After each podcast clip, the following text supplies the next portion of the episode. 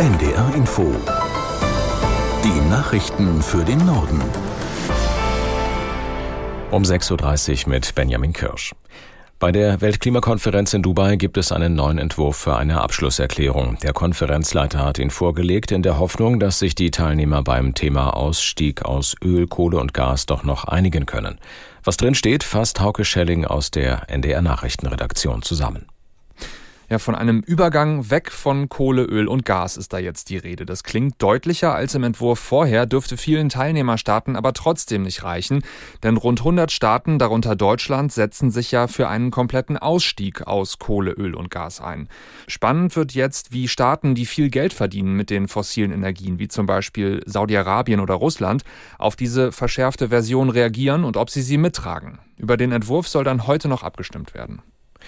Im Gazastreifen wird weiterhin heftig gekämpft. Die israelischen Streitkräfte melden weitere acht getötete Soldaten. Das von der Hamas geführte Gesundheitsministerium in Gaza spricht von 217 getöteten Menschen im Gazastreifen innerhalb von 24 Stunden. Aus Tel Aviv Jan Christoph Kitzler. Über 50.000 Verletzte gibt es dort. Inzwischen kann weniger als ein Drittel der Krankenhäuser noch arbeiten und das auch nur eingeschränkt. Hunderttausende Menschen sind angesichts der großen Zerstörung in Notunterkünften und Zelten untergekommen. Heftiger Regen in den letzten Stunden könnte die Ausbreitung von Krankheiten begünstigen, befürchten Gesundheitsexperten. Rund die Hälfte der Bevölkerung im Gazastreifen leidet inzwischen an Hunger. Einem Bericht des Wall Street Journals zufolge hat Israels Armee damit begonnen, große Mengen an Seewasser in das Tunnelsystem der Hamas zu pumpen. Eine Bestätigung dafür gibt es noch nicht. Ziel dieser Aktion wäre es, die Tunnel zu zerstören, aus denen heraus die Hamas Israel immer wieder angreift. Umweltexperten haben aber vor möglichen Folgen für das Grundwasser im Gazastreifen gewarnt. Außerdem ist unklar, ob sich noch einige der mehr als 130 versteppten Geiseln in den Tunneln der Hamas befinden.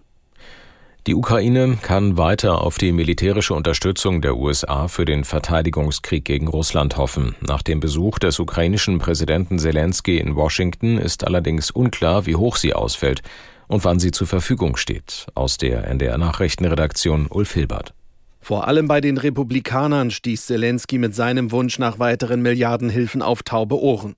Sie wollen dem Ersuchen von US-Präsident Biden für ein weiteres Ukraine-Hilfspaket erst dann nachgeben, wenn die Demokraten ihnen Zugeständnisse in der Einwanderungspolitik machen. Biden sicherte Zelensky zwar weiter die volle Unterstützung zu, und er verwies auch darauf, dass der russische Präsident Putin nur darauf warte, dass die USA hier nachlassen würden.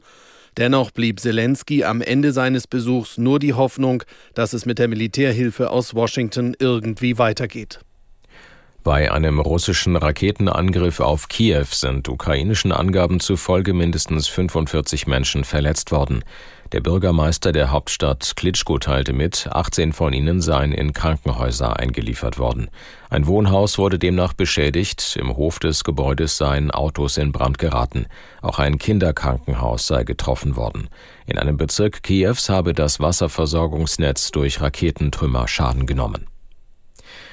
Bundeskanzler Scholz gibt heute im Bundestag eine Regierungserklärung ab. Eigentlich sollte es, soll es um den bevorstehenden EU-Gipfel gehen, allerdings gibt es auch weiterhin Streit über den Haushalt 2024. Aus Berlin Georg Schwarte. 13 Uhr Bundestag. Es ist die vermutlich letzte Regierungserklärung des Bundeskanzlers für dieses Jahr. Thema seiner Regierungserklärung ist eigentlich der zweitägige EU-Gipfel. Am Nachmittag fliegt der Kanzler nach Brüssel. Oppositionsführer Merz verlangt vom Kanzler dagegen heute in der Regierungserklärung eine klare Kursansage in der Haushaltskrise. Bis in die Nacht haben Scholz, Finanzminister Lindner FDP und der grüne Vizekanzler Habeck erneut offenbar vergeblich nach einer Lösung im Haushaltsstreit gesucht. In Regierungskreisen ist von einem Nervenkrieg die Rede. Hauptstreitpunkt scheint noch immer die Frage, ob für das zu stopfende Milliardenloch im Haushalt 2024 erneut die Schuldenbremse ausgesetzt wird, wie SPD und Grüne verlangen, oder ob Einsparungen, wie die FDP sie fordert, die Lösung bringen. Wer einen Tag vor Weihnachten noch Geschenke kaufen will, könnte in Niedersachsen vor verschlossenen Türen stehen. Denn die Gewerkschaft Verdi hat die Beschäftigten im Einzelhandel am 23.12. zum Warnstreik aufgerufen. Aus Hannover Jan-Henrik Ibsen. Verdi fordert unter anderem, dass der Stundenlohn um 2,50 Euro erhöht wird und auch Auszubildende mehr Geld bekommen. Dadurch sollen die wegen der Inflation gestiegenen Preise, vor allem für Lebensmittel, ausgeglichen werden. Zuletzt hatten die Arbeitgeber angeboten, den Lohn freiwillig um gut 5 Prozent zu erhöhen. Das hat Verdi nicht gereicht. Der Arbeitgeberverband HDE Niedersachsen sagt, Verdi werde mit einem Streik so kurz vor Weihnachten auf wenig Verständnis in der Bevölkerung treffen. Die Staats- und Regierungschefs der Europäischen Union beraten heute mit Vertretern der Westbalkanstaaten. Der Gipfel in Brüssel soll die Beitrittsperspektiven von Albanien, Bosnien-Herzegowina, dem Kosovo, Montenegro, Nordmazedonien und Serbien bekräftigen. Serbiens Präsident Vucic kommt nicht zu dem Treffen, er hat seine Teilnahme wegen der Parlamentswahlen am Sonntag abgesagt.